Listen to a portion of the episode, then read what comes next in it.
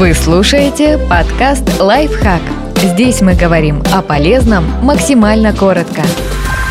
Как общаться с пассивно-агрессивными коллегами? Изменить поведение агрессора вы не сможете, но работать с ним станет легче, если придерживаться этих рекомендаций.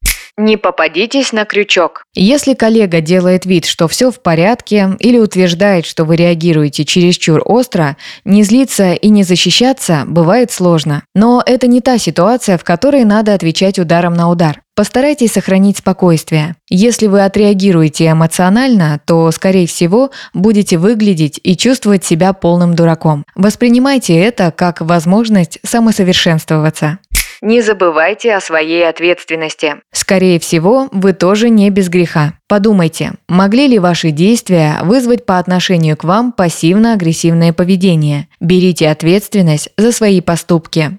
Главное – содержание, а не форма. Попробуйте взглянуть на ситуацию с точки зрения вашего коллеги. Возможно, он считает, что ваш подход к проекту неэффективен или не согласен с целями, которые вы поставили команде. Если удастся сосредоточиться на конкретном рабочем вопросе, а не на форме выражения, можно будет не зацикливаться на конфликте и заняться поиском решения.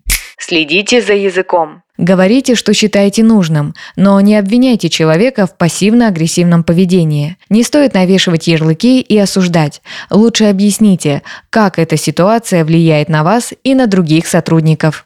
В крайних случаях обратитесь за помощью. Если коллега своими нападками регулярно мешает вам работать, а сторонние наблюдатели подтверждают обоснованность вашего возмущения, вам придется перейти к решительным действиям. Например, обратитесь за помощью к руководителю. Правда, тут скрывается опасность. Возможно, агрессор уже ввел в заблуждение руководство, и оно не замечает ничего плохого в его поведении.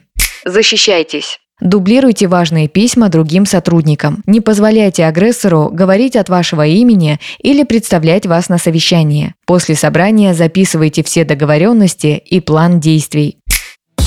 Подписывайтесь на подкаст «Лайфхак» на всех удобных платформах.